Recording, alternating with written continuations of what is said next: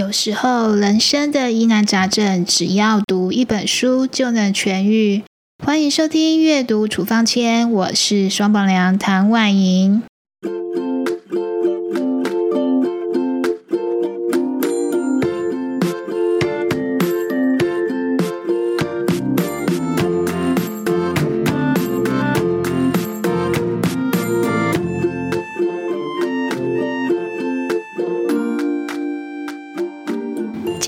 双宝娘要和朋友们分享的这本书呢，是麦田里的守望者。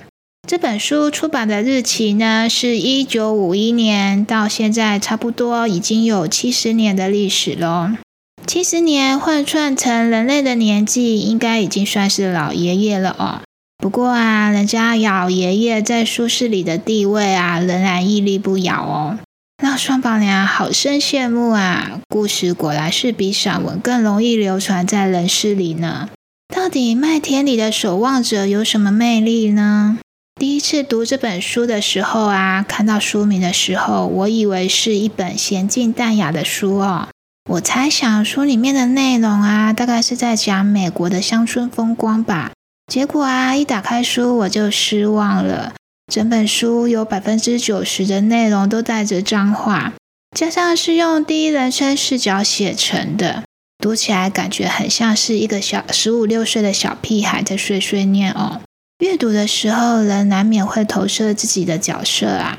男主角霍尔顿让我想起国中班上男同学的影子，臭屁、叛逆、逃避，想尽办法让自己看起来像个大人哦。完全不知道，其实，在别人的眼中啊，根本就是个孩子。成为父母之后啊，我又跟着孩子读了第二遍的《麦田里的守望者》。这次啊，我看到的是我们家双宝哥的身影。我家双宝目前啊十一岁，就读上海公立学校的六年级哦。上海的体制比较特殊，小学毕业是五年级，六年级叫做预初，就是预备初中的意思。因为上海教育局认为说，初中要学的东西比较多，要给孩子一年的准备时间。既然教育初啊，孩子自然而然就会认为说自己已经是初中生了，行为和心态啊都跟小学生不太一样。比如说，他会想尽办法让自己显得老成和油条啊。就算我和双宝爹再怎么劝说啊，他还是无法克制要做某些行为，例如抖脚。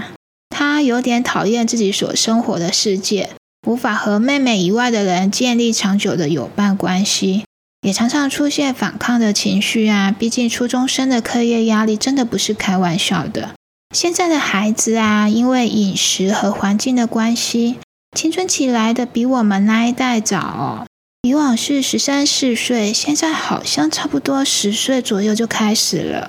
面对青春期的孩子啊，我感觉有些陌生哎，很像又回到新手父母般的心情，有点战战兢兢的，每天都有很多的情绪劳动跟体力上的付出哦。那比起关心课业啊，我把更多的时间花在陪他们聊天，吃晚饭的时候和他们聊聊学校发生的事情，比如说最近刚开学，听他们说对各科老师的印象啊。以及认识了哪些新同学，遇到什么有趣的事情呢？前几天啊，我们家双宝哥一直跟我炫耀说，他们班导师是个美女呢，好像才三十岁吧，刚结婚，有一个宝宝。他说啊，老师因为教的是地理的关系，心胸又比较开阔哦。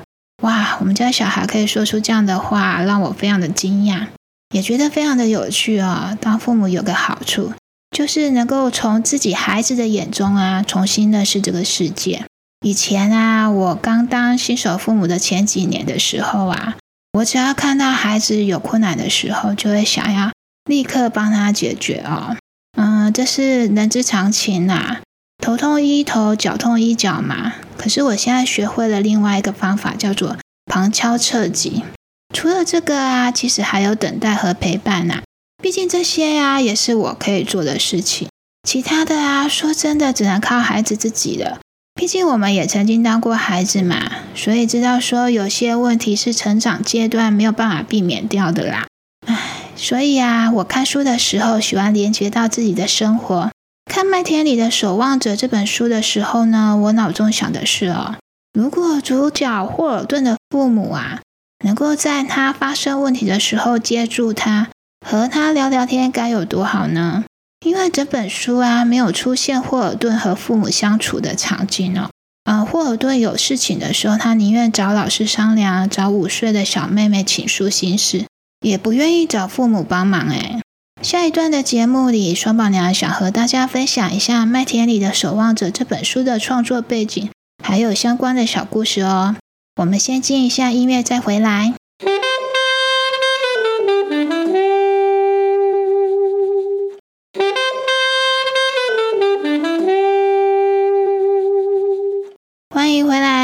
处方签，我是双宝娘。《麦田里的守望者》这本书呢，刚刚前面讲过了嘛，是出版在一九五一年，地点是美国。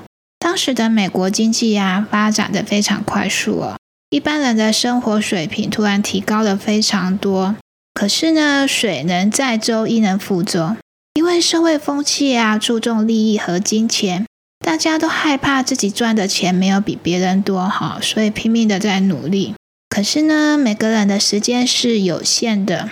当父母花了太多的时间在拼经济上面，本身呢就已经没有什么太多的时间去关心自己的内在成长，自然啊也没有什么力气去关心下一代了啦。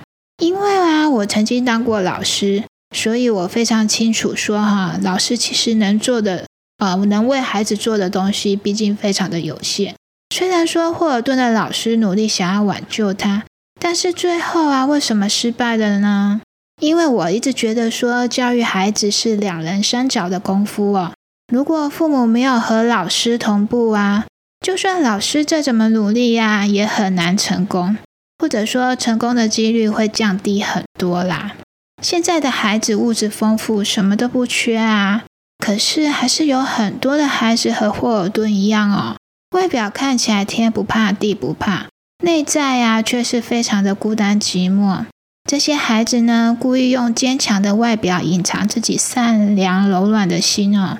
麦田里的守望者有一段最触动我的心，也就是哦整本书书名的由来哦。霍尔顿啊，在被学校退学之后，他回家找自己的五岁妹妹诉苦。他说出啊，自己人生最想做的事情，就是啊，当一个麦田里的守望者。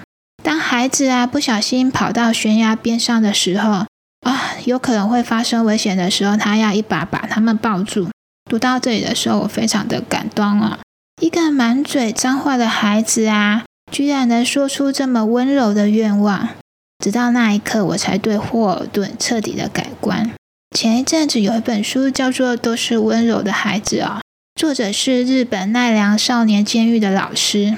老师带领少年们阅读绘本，然后一边学习写诗，抒发心情啊。后来呀，老师才发现这些看起来很粗暴、凶恶的少年罪犯啊，每一个都是温柔的好孩子。都是温柔的孩子和《麦田里的守望者》两本书，其实啊，都在跟我传达几个问题。嗯，双宝娘想请大家啊，一起来问问自己啊：身为大人，我能不能在孩子遇到困难的时候接住他呢？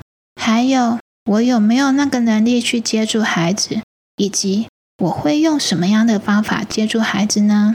音乐回来，双宝娘想与你分享我的答案。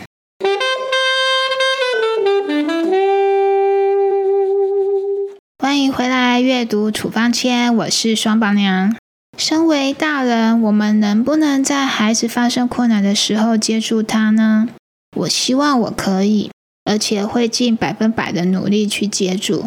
问题是，我有没有能力去接住呢？面对自己的孩子啊，我认为陪伴就是最好的接住哦。就像我前面说的，我花非常多的时间在关心孩子的学校、人际关系，和他们分享我自己的人生故事。行有余力的时候呢，我再从家庭的小爱变成大爱哦，去关心帮助其他的孩子。每个孩子啊，都是社会最重要的资产呢。尤其是在少子化的现在啊，一个孩子都不能再少了。每一个大人啊，其实都有责任去接住孩子哦。所以呢，我从出社会工作以来，一直到现在自己有了孩子之后呢，都是教福中心的助养人。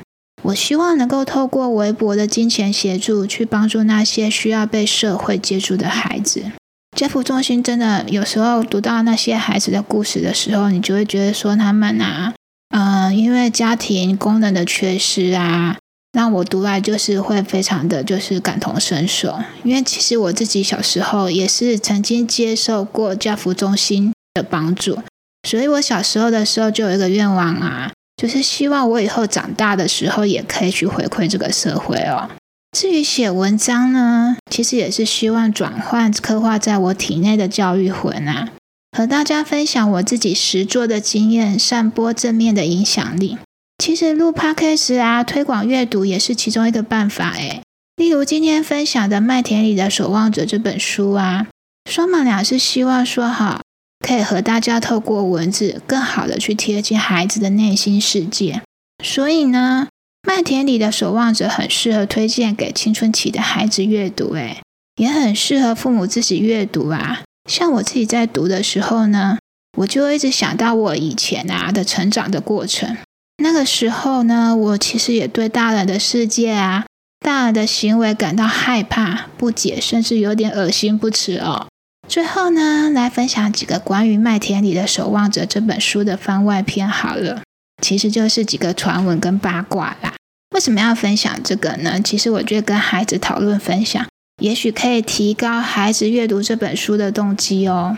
第一个，据说啊，杀死约翰·兰龙的凶手啊。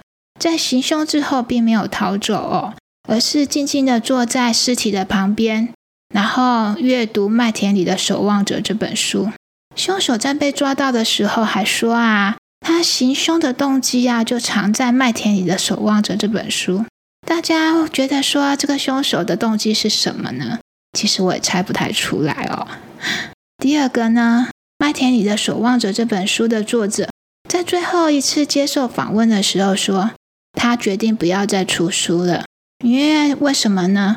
他自从做了这个决定不再出书的决定之后哦，他就心情非常的平静，因为他觉得出书会严重侵犯他的隐私。作者决定之后，每天都要为了快乐而写作。大家都说啊，一本书啊，代表作者的生平总和。我觉得啊，作者本人其实自就是自己笔下的霍尔顿吧。应该说，每个青少年多多少少都有霍尔顿的影子。好，再来是第三个哦，呃，著名的日本作家啊，村上春树，他曾经在接受访问的时候聊到，他年轻的时候啊，要是没有读过《麦田里的守望者》这本书，是无法打打入他的小团体里面的，因为就没有东西可以跟别人聊天哦。好，以上就是双宝娘今天的分享哦。如果你喜欢今天的分享，认同阅读处方签的想法，或是对节目有任何的意见，请在 Apple Podcast 帮双宝娘留下评语与我互动哦。好，下一集的节目里呀，我要介绍一本呃电影原著，呃，不管是电影或者是原著，都非常非常的精彩哦。欢迎收听阅读处方签，我们下次再见啦，拜拜。